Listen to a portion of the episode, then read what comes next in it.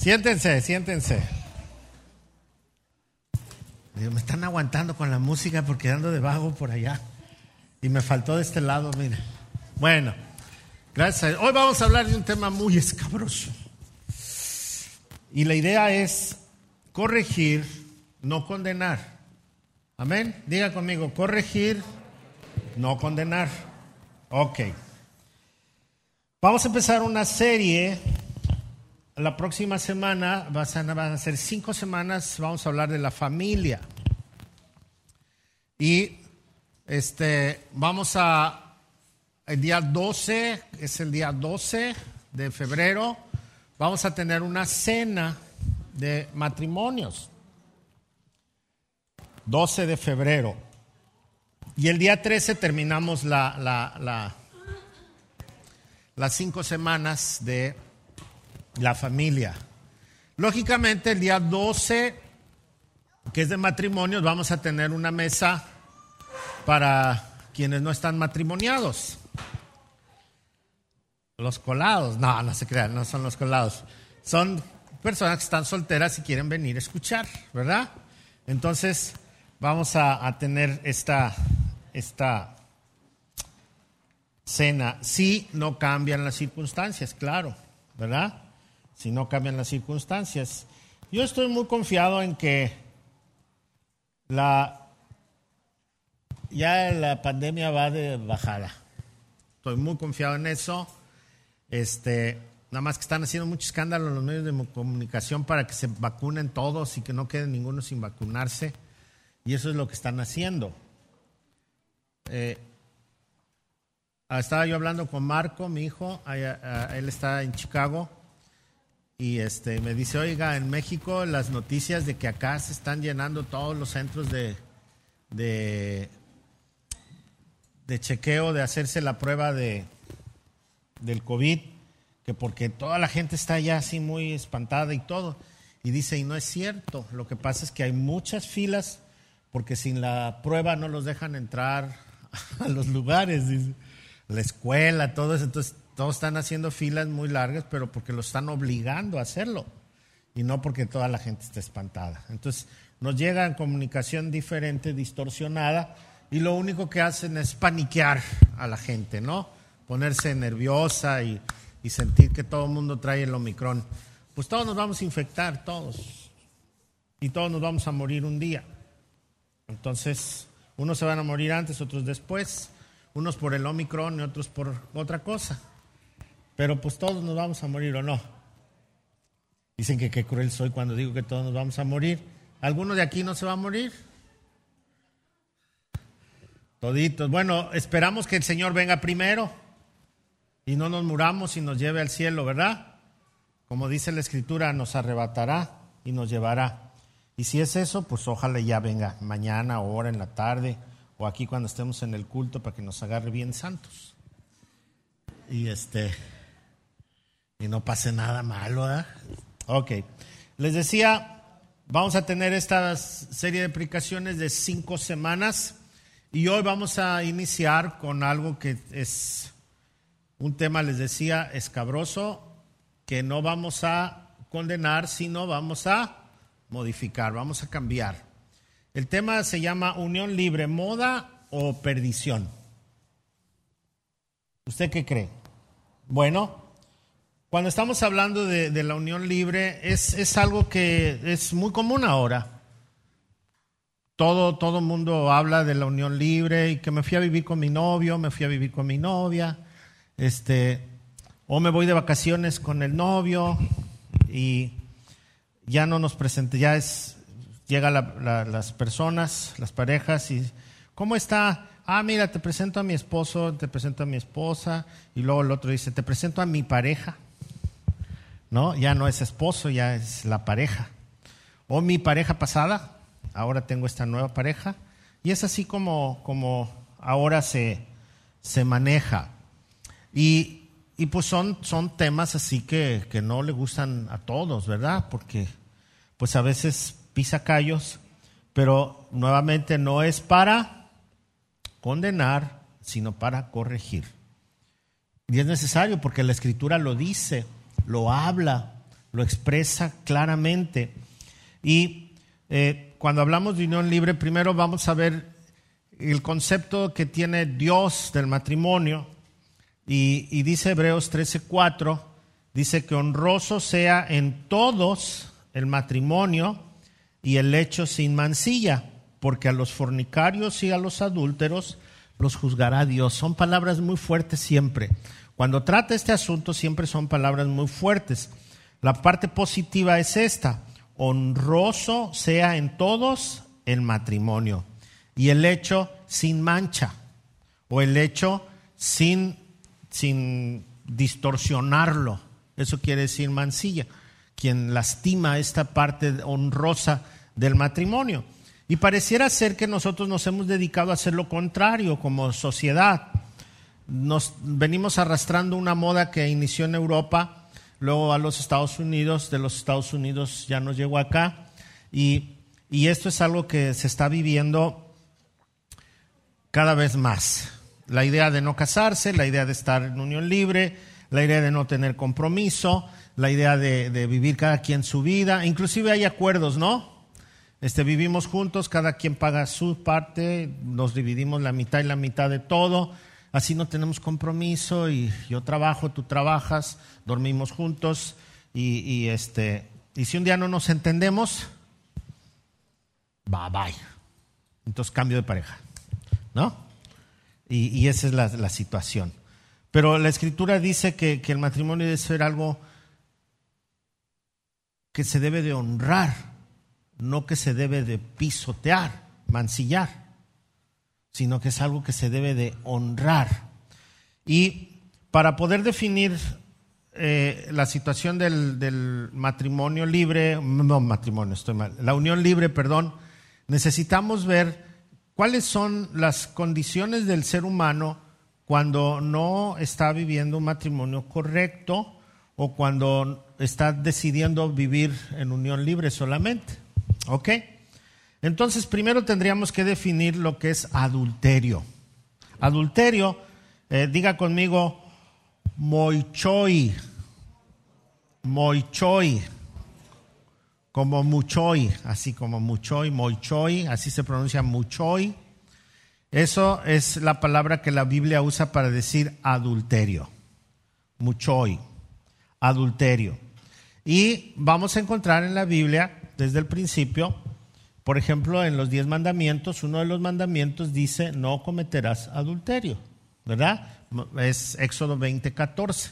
Dice, no cometerás adulterio. Deuteronomio 5, 18 lo vuelve a repetir y vuelve a decir, no cometerás adulterio.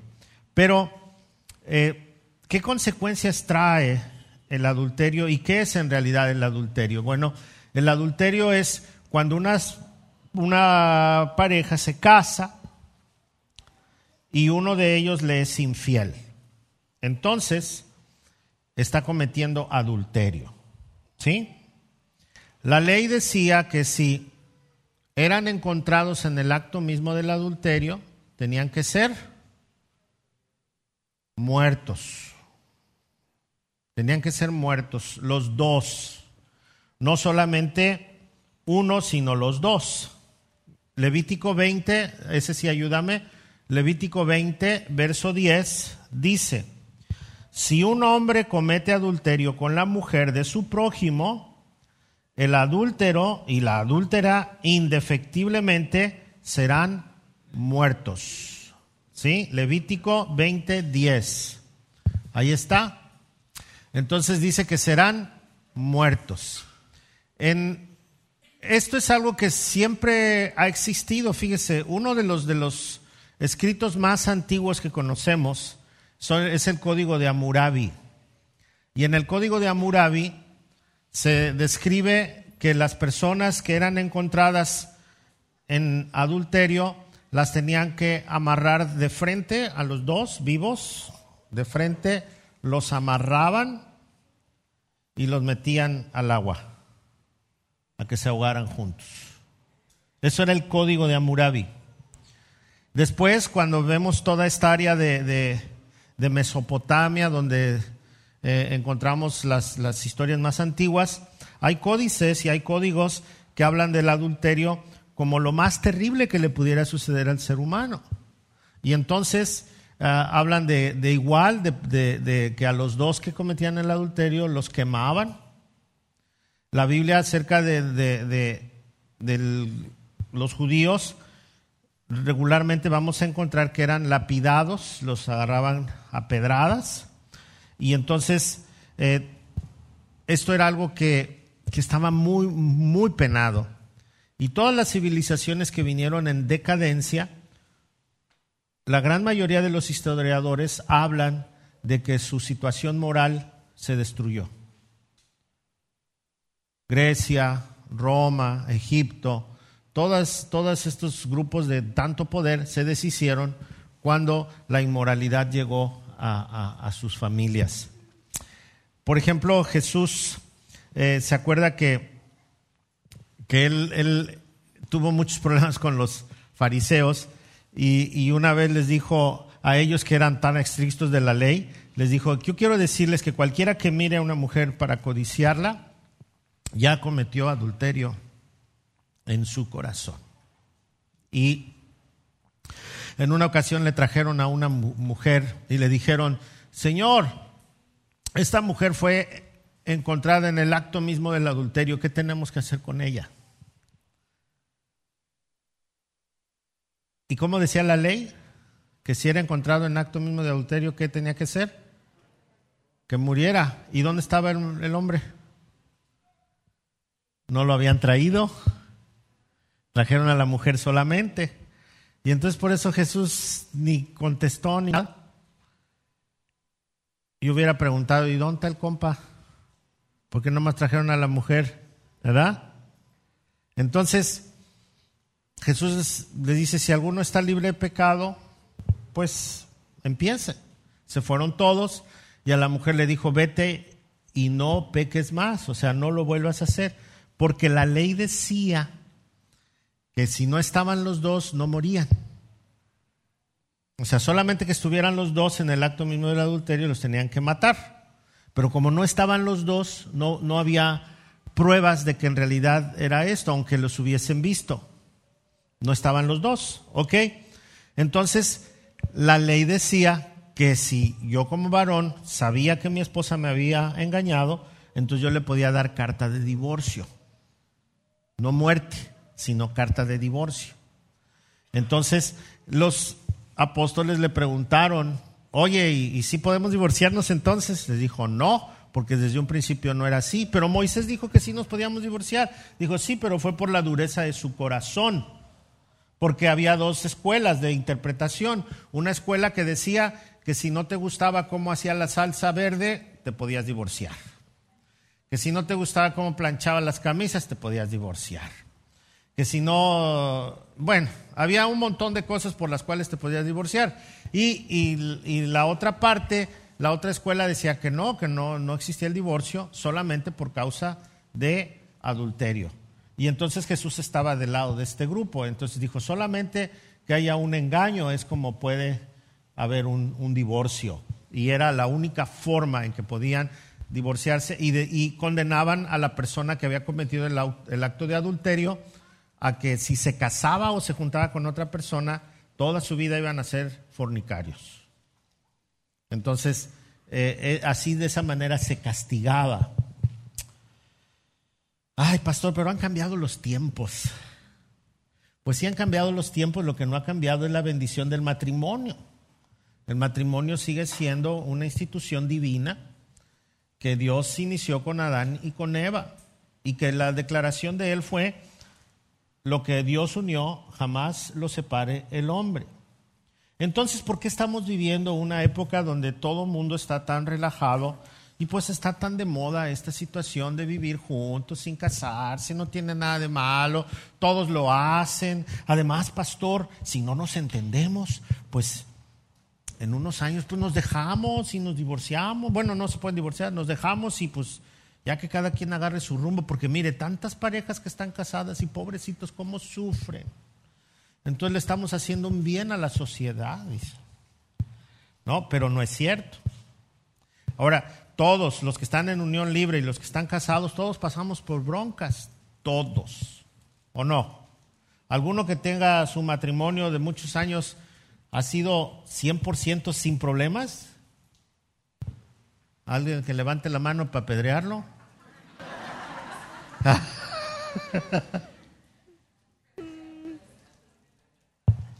Todos los matrimonios tienen problemas, unos más que otros, pero todos los matrimonios tienen problemas. Así que eso de, juntarnos y a ver si nos entendemos es una falacia nada más, es una mentira. Pero entonces tendríamos que definir lo que significa la fornicación. ¿Sale? Ahora, la palabra fornicación en la Biblia es una palabra que es muy común en nuestros días, porno. Esa es la palabra fornicación. Pornoi, así con una i adelante, pornoi, esa es la palabra fornicación. Y pornografía es ver los actos sexuales. ¿Sí? Entonces, o los actos de fornicación. Entonces, el porno es la palabra fornicación. Y cuando hablamos de la palabra fornicación, pues tendríamos que ver qué es lo que dice la Biblia acerca de esto. La palabra fornicación, porno, la usa la Biblia muchas veces para referirse a la relación entre Dios y su pueblo. Dice, cuando ustedes me cambiaron por sus ídolos, hicieron acto de fornicación. Pero también se usa cuando una, una, unas personas deciden tener relaciones sexuales sin estar casados. Entonces, esto es un acto de fornicación. Cuando alguien antes de, casarse tiene relaciones sexuales, este es un acto de fornicación. Aunque no vivan juntos, simplemente el hecho de haber tenido relaciones sexuales es un acto de fornicación. El, el vivir juntos es un acto de fornicación constante, sin estar casados. También me preguntaron, ¿y la Biblia habla del matrimonio? Sí, claro que sí, desde un principio. ¿no? Pero no quiero entrar al tema que vamos a ver la semana que entra. Ahorita me voy a enfocar en este. Por favor, ponga su Biblia en Primera los Corintios, capítulo 16, verso 12. Primera los Corintios, capítulo 16, verso 12. Si usted no está casado y vive en unión libre y está aquí presente, no se agüite, ¿eh? Nomás cierre los ojos y ya. Este, y al último le voy a dar unas instrucciones al final. Dice el verso 12, todas las cosas me son lícitas, mas no todas convienen. O todas las modas, todo lo que se está viviendo ahora, lo puedo hacer, pero no todo me conviene no todo me conviene. Todas las cosas me son lícitas, mas yo no me dejaré llevar por ninguna. Ok, aquí está todo lo que la gente dice, todo lo que se está viviendo ahora, pero yo no me voy a dejar llevar por esto. No voy a permitir que suceda en mi vida. Y luego pone un ejemplo, dice, las viandas para el vientre y el vientre para las viandas pero tanto al uno como al otro destruirá el Señor. Pero el cuerpo no es para la fornicación. Oh, ¿qué dice? El cuerpo no es para la fornicación, sino para el Señor y el Señor para el cuerpo. O sea, habla de una relación estrecha con Dios y habla del cuerpo. Habla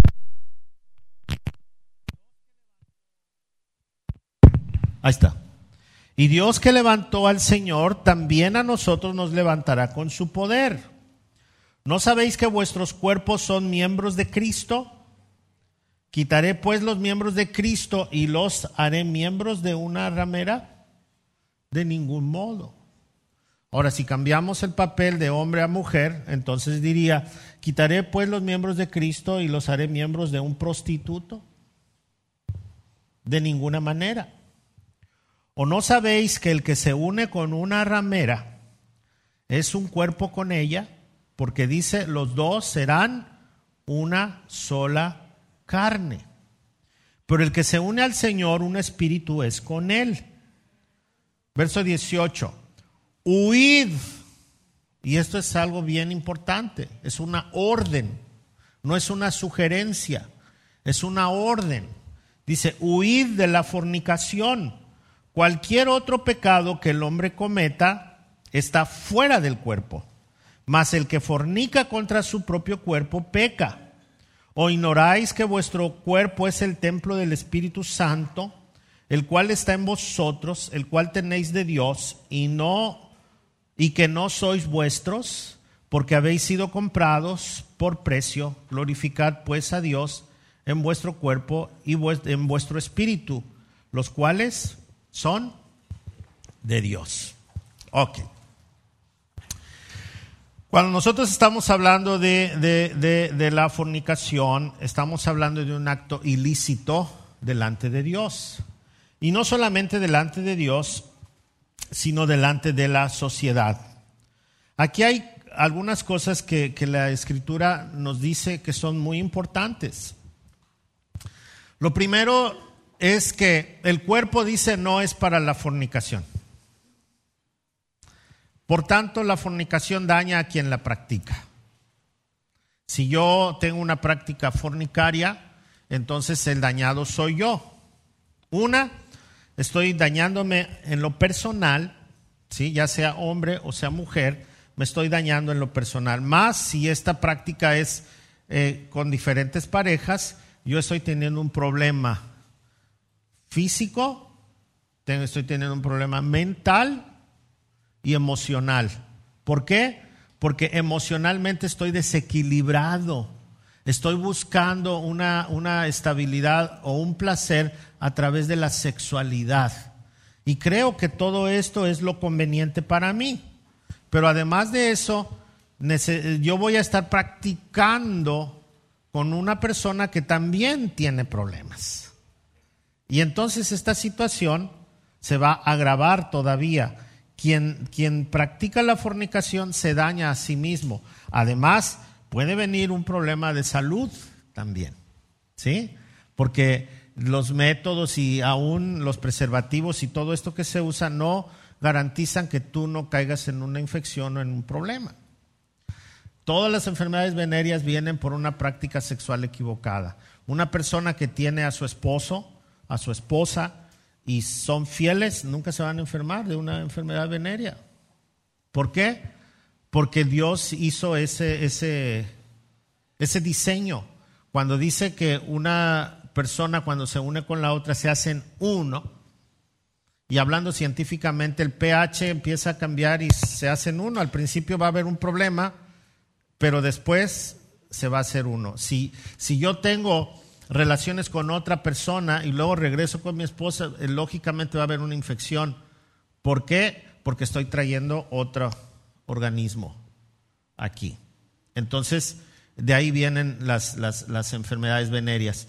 Entonces, cuando hablamos de la persona que practica la fornicación, siempre va a estar expuesta a alguna enfermedad siempre va a estar expuesta a una situación emocional triste y pues tendría paso a otra situación. Va a tener un problema con la sociedad. Entonces, no solamente daña su cuerpo, dice la escritura, todas las cosas me son lícitas, pero no todas me convienen. Entonces, al no convenirme una relación así, es porque la sociedad va a verme también. Ahora, ¿quién te toca en turno? Ahora tengo mi novio y me voy de vacaciones y después voy con otro novio o con otra novia. Ahora vivo con mi novia, ya no vivimos juntos, ahora cada quien vive en su casa. Entonces, cuando estamos hablando de, esta unión aparentemente libre, es una cadena más bien que no, de la cual no nos podemos zafar porque se convierte en un estilo de vida. Y entonces eh, se toman decisiones equívocas. Por ejemplo, una de las decisiones que ha tomado la sociedad es no tener hijos. No tener hijos. ¿Por qué? Porque así yo me siento libre y puedo llevar una vida como yo quiera. Mi, mi pareja el varón o la muchacha no quiere hijos tampoco, entonces llegamos a un convenio. Es un convenio egoísta, un convenio sin compromiso, que al final nos va a cobrar y nos va a cobrar bien. Sí, porque no todo el tiempo somos jóvenes, no todo el tiempo tenemos fuerzas, no todo el tiempo gozamos de salud. Y entonces no solamente daño a mi persona, sino que la idea de, vivir en unión libre y de vivir en una vida de fornicación va a dañar a la sociedad. Mire, en Europa se empezó a practicar el no casarse y el vivir en unión libre. Llegaron a acuerdos como los que le estoy diciendo, no tener hijos. Esa moda se trajo a, América. En, los Estados Unidos tenemos toda esta práctica pues a todo lo que da.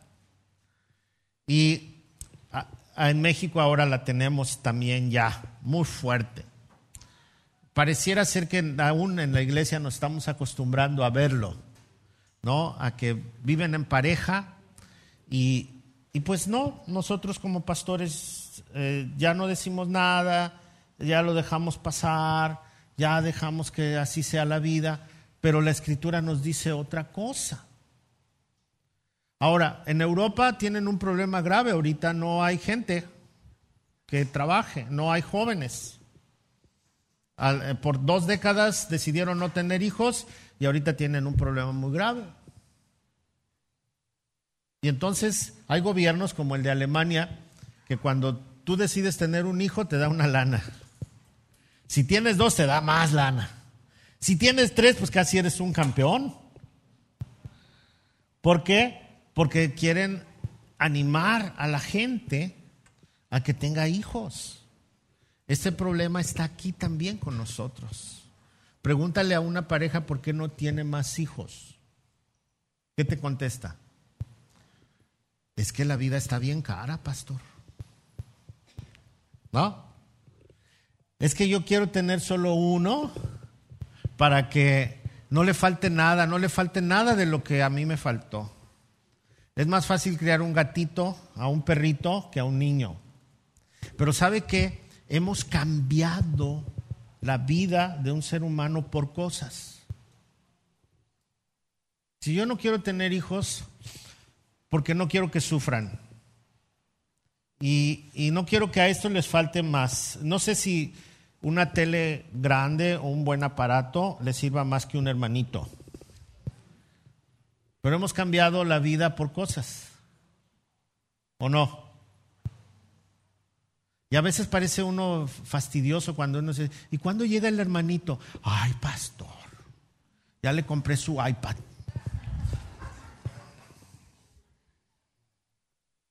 ¿O no? Y esto es lo que está haciendo esta cultura. Eso es lo que está haciendo esta cultura.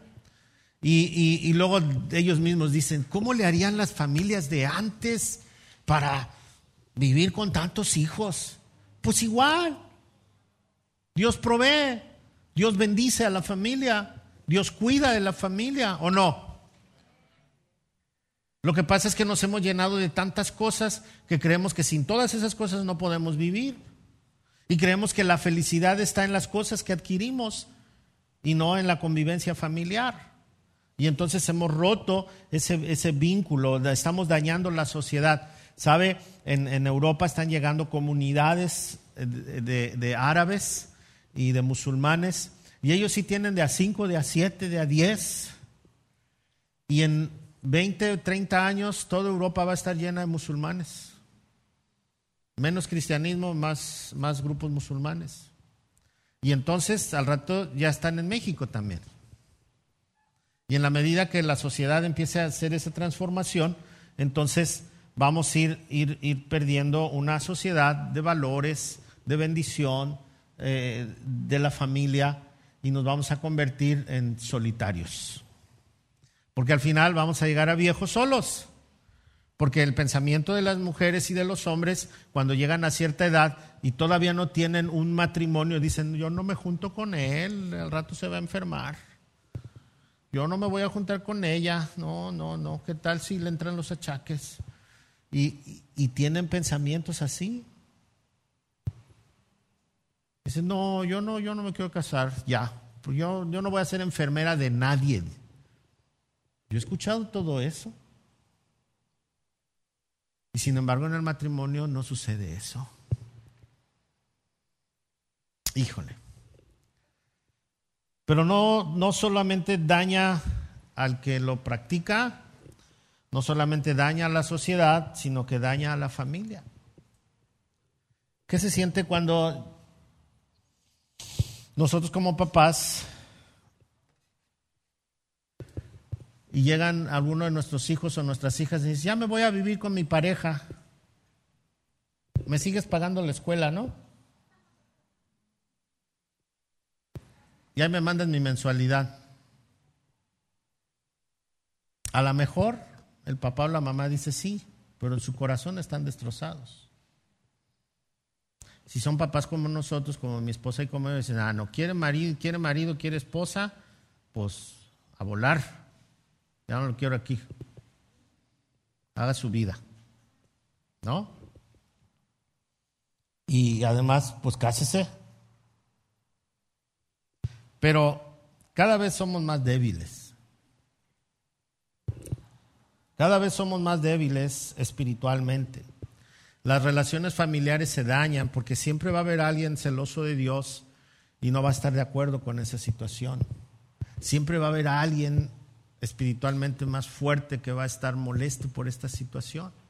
Y aun cuando no haya esa espiritualidad, humanamente tenemos un dolor porque nadie quiere que su hijo o su hija termine en relaciones raras. Un día aquí, otro día allá, otro día por acá. Ese es un sentimiento natural, paternal, maternal, ¿o no? Entonces, cuando estamos hablando de, la unión libre, estamos hablando de que también dañan su relación con Dios. Mire, Vamos a recordar otra vez este versículo. Ahí en 1 Corintios capítulo 6.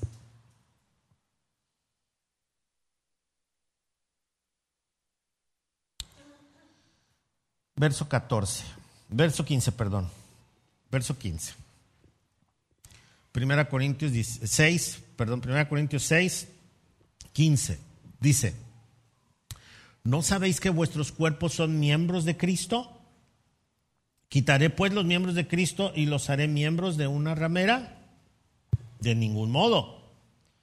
¿O no sabéis que el que se une con una ramera es un cuerpo con ella? Porque dice los que los dos serán una sola carne. Pero el que se une al Señor es uno con por el que se une al Señor, un espíritu es con él. Huir de la fornicación. Cualquier otro pecado que el hombre cometa está fuera del cuerpo, mas el que fornica contra su propio cuerpo peca. ¿O ignoráis que vuestro cuerpo es templo del Espíritu Santo, el cual está en vosotros, el cual tenéis de Dios, y no sois vuestros? Ahora, acompáñame a primera a los Corintios 3, 16. A ver si no me equivoqué. ¿eh? Primera los Corintios 3:16. Acabamos de leer que nuestro cuerpo le pertenece a Dios, ¿verdad? ¿Sí? Y que no tenemos derecho de llevarlo a acostarse con uno, con otro, con otra. No tenemos derecho a eso, porque somos pertenencia de Dios. Ok. Entonces dice el capítulo 3:16 de Primera Corintios, dice, ¿no sabéis que sois templo de Dios y que el Espíritu de Dios mora en vosotros? ¿Vuelve a repetir lo mismo o no? Sí repite lo mismo, ¿ok? Si alguno destruyera el templo de Dios, ¿qué? Porque el templo de Dios, el cual sois vosotros, santo es. ¿Cómo dice? Que si alguno se atreve, fíjese, a fornicar, eso es lo que está diciendo Dios se va a encargar de destruirle a usted. ¿O no? O explíquemelo. Si usted se atreve a hacer esto, dice, el Señor le va a destruir. No quiere decir que le va a caer un rayo. No va a tener paz. Su vida va a estar llena de conflictos. Su vida va a estar sin, sin, sin esa paz que viene del matrimonio, de las luchas. Todos los matrimonios tenemos luchas. Todas las situaciones difíciles hay que enfrentarlas con madurez y sabiendo que Dios está bendiciendo aún en medio de las pruebas. Y luego lo que sigue dice así, nadie se engañe a sí mismo. Nadie se engañe a sí mismo. No, pastor, no, Dios, es que las circunstancias, tú sabes. No te engañes, no te engañes. No te engañes. ¿Por qué? Porque lo que Dios ha bendecido es a la familia, es al matrimonio del hombre con la mujer. Y este matrimonio es algo que donde Dios se va a manifestar, porque es algo que, que, representa a Dios y la iglesia también. De hecho, en Efesios, en el capítulo 5 y 6, habla de esta relación de Dios con la iglesia y, hace también la comparación de, del hombre y la mujer y la familia. Lo vamos a ver en alguna de las prédicas. Entonces, cuando nosotros hablamos de la unión libre, cuando hablamos de, de tener pareja y cambiar de vez en cuando, con aparentemente los motivos correctos, estamos diciéndole a Dios, no queremos nada contigo. Ah, pero sí le pedimos bendición y guía. Pero entonces yo eh, eh, les decía en la mañana, es como agarrar a patadas la puerta del vecino, decirle que no lo queremos y no queremos verlo, pero queremos que nos haga favores. Oye, vecinito, ¿no me puede regalar una tacita de azúcar? Pero no se acerque a mi puerta, ¿eh? Porque lo pateo. Pero regáleme la azuquita. ¿Qué le daría el vecino? E, ese tipo de relaciones a veces como que, como que la que queremos tener con Dios. No quiero nada contigo, pero sí necesito una tacita de azúcar. No quiero, no me reprendas. Ah, sácate de aquí. Ah, pero provéeme de dinerito, ¿eh? O sea, toda esa relación equívoca que nosotros aquí nos hemos metido nada más porque sí. Daña al que la practica, daña a la sociedad, porque estamos llevando a la sociedad a un problema y estamos dañando el tejido de la sociedad, porque la familia es es la base de, una sociedad y entonces la estamos destruyendo. Y luego nos preguntamos por qué tenemos estos problemas sociales y de salud y todo eso. Pues nosotros mismos nos hemos encargado de destruir. Además, daña esta relación con Dios. Ahora, ¿qué es lo que pasa? Les decía, una de las razones por las que la gente se pone a vivir en unión libre es la falta de compromiso. No hay compromiso. No hay compromiso económico. No hay compromiso familiar.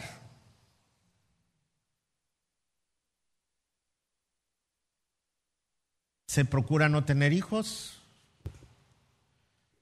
Es una base egoísta, la más grande que puede haber. Y voy a decir esto y lo digo con mi corazón. Y no es para condenarle, lo digo para exhortarle a que haya un cambio. Es un acto de prostitución. ¿Por qué? No, pastores, que no nos cobramos. La prostitución no es un no solamente se ejerce cobrando. Cuando yo vivo con una persona en unión libre, no quiero el compromiso, entonces lo que yo estoy recibiendo de pago es mi satisfacción. Por lo tanto, me estoy prostituyendo porque no tengo ningún compromiso igual a otra persona. Cuando yo pienso en la prostitución, a lo mejor pienso en una mujer o en un hombre que se venden en la calle. Pero esa es la única diferencia del que se vende en la calle y quien se vende en la intimidad. Por una sociedad que acepta y que también cada día está sin menos compromiso. Entonces, dice la escritura, nadie se engaña a sí mismo. Si alguno entre vosotros se cree sabio en este siglo, hágase ignorante para que llegue a ser sabio. Mire, nosotros como personas que estamos aquí hoy reunidos, creo que estamos aquí porque estamos buscando de Dios. Nosotros podemos ser una iglesia que le dé por su lado. Decía Sammy el otro día, es más fácil darle por su lado a la gente y predicarles puro power y que se sienta usted contento y que salga feliz de aquí. Pero yo me sentiría más bendecido cuando la palabra nos exhorta a nosotros y nos sentimos golpeados por ella para un cambio y una vida correcta que glorifique a Dios. Y después va a venir la felicidad y el gozo por la obediencia a Dios y no por un buen sermón que me motivó, no por una tolerancia que me da un, grupo llamado iglesia, sino que el gozo y la bendición vienen tal vez después de una buena exhortación, de una prédica o de una palabra clara. De hecho, leyendo el pasaje de primera a los Corintios 6, no necesito yo ya predicar. Las explicaciones salen de más. Pero entonces, ¿qué tenemos que hacer? Número uno, jóvenes, La fornicación te va a dañar. Por lo tanto, guárdate para el día de tu matrimonio. Hombres y mujeres. El sexo lo creó Dios y lo creó para el matrimonio. Haz deporte, actividades, cuida lo que miras, búscate amigos que estén comprometidos con Dios también. Y guarda tus oídos a lo que los demás dicen. El día que tú llegues al matrimonio y por primera vez pruebes el sexo con la persona que Dios te mandó, ese día va a ser el día más impresionante de tu vida, porque el sexo es bueno, pero nosotros lo hacemos malo. Si tú has llevado una vida de fornicación, que tú creías que era lo normal, tener un novio, otro novio, una novia, otra novia, y ahorita estoy solo o sola. El llamado es arrepiéntete y pídele a Dios a alguien que venga de Él para tu vida. Y Dios no se equivoca. Dios está dispuesto a perdonarte. Dios está dispuesto a bendecirte porque Él conoce el corazón de cada uno de nosotros. Dice la escritura, vengan a mí todos los que estén trabajados y cansados y yo los haré descansar. Isaías dice, si tus pecados fueren como la grana, yo los haré blancos como la lana. Dos, si tú cometiste adulterio, y tu esposo o tu esposa te han perdonado, consagra tu vida a Dios para que no vuelvas a caer en esto. Es el dolor más terrible que le puede causar a uno, al hombre y a la mujer. Aunque los hombres están más habituados a ser infieles, las mujeres también sufren y muchísimo cuando se enteran que su marido les engañó. Su autoestima cae por los suelos arrepiéntete y si te han dado una oportunidad, pórtate bien, pero conságrate a Dios sobre todas las cosas. Tercero, si tú vives en unión libre, mi consejo es, pregúntate por qué vives en unión libre. Es que estoy casado, ahora hay ahora metes una demanda por divorcio necesario y en cinco meses estás divorciado. Si ya no hay remedio de esto, porque ya estás con esta pareja, ya tienes hijos, o ya tienes 20 años con ella, o 10 años con ella, ok, yo no te condeno, yo no soy Dios. Y yo como pastor no te voy a dejar de saludar, pero sí, tienes que hacer algo por ti, no puedes seguir viviendo así. Tu divorcio necesario y cásate inmediatamente. Porque la bendición de Dios está lista para el corazón arrepentido. David dijo, mientras callé mis huesos se consumían y no podía ni dormir. Pero cuando confesé mi situación a Dios, mi pecado, pude recibir de Él su perdón y su restauración. Dice la escritura, es mejor casarse que estarse quemando. Dios bendice el matrimonio. Dios vino para edificar en tu vida. No esperes más. Amén. Una moda. Vamos a vivir juntos sin casarnos.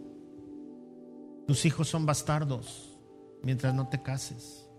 Si ya tienes hijos, son bastardos. Socialmente así son. Es una palabra que a mí no me gusta. Pero antes en las actas así se ponía. ¿Están casados? No, bastardo.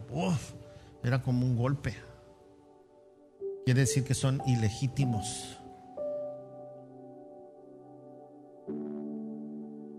Es el tiempo, hermano, hermana, de que nos alineemos con Dios. Hay que buscarlo y hay que arreglar nuestra situación. Amén. No dejes que pase más tiempo. Dedica tu sexualidad a Dios y dile por las situaciones que estás pasando y permite que Él obre en tu corazón. Amén. Vamos a orar.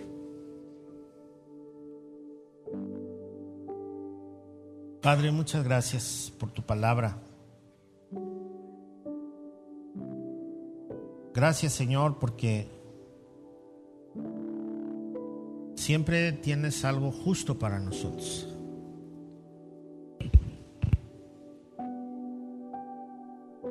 Perdónanos las veces que hemos fallado,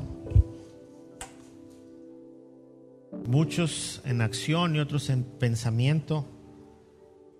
Nuestro Señor dijo que cualquiera que mirara a una persona con codiciarla ya cometió adulterio. Y pues, Señor, somos gente que necesita de ti cada día, depender plenamente de ti. Así que, Señor, estamos delante de tu presencia.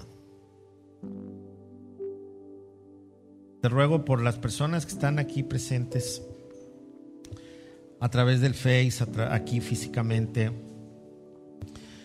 han pasado o están viviendo situaciones que acabamos de hablar que tu Espíritu Santo mueva el corazón de cada uno, de cada una, y que tu nombre sea glorificado a través de sus vidas. Ayúdales a hacer, eh, los, a dar los pasos correctos para que puedan tener esa paz y esa bendición que viene de Dios. Señor, gracias. Gracias porque no hay mayor misericordia que la tuya. No hay mayor gracia que la tuya. Y yo te ruego por cada hermano, hermana que están aquí, para que tu amor perfecto, Señor, se manifieste y que cada uno de nosotros tome la acción que le toca. En el nombre de Jesús. En el nombre de Jesús te lo pido. Amén. Amén.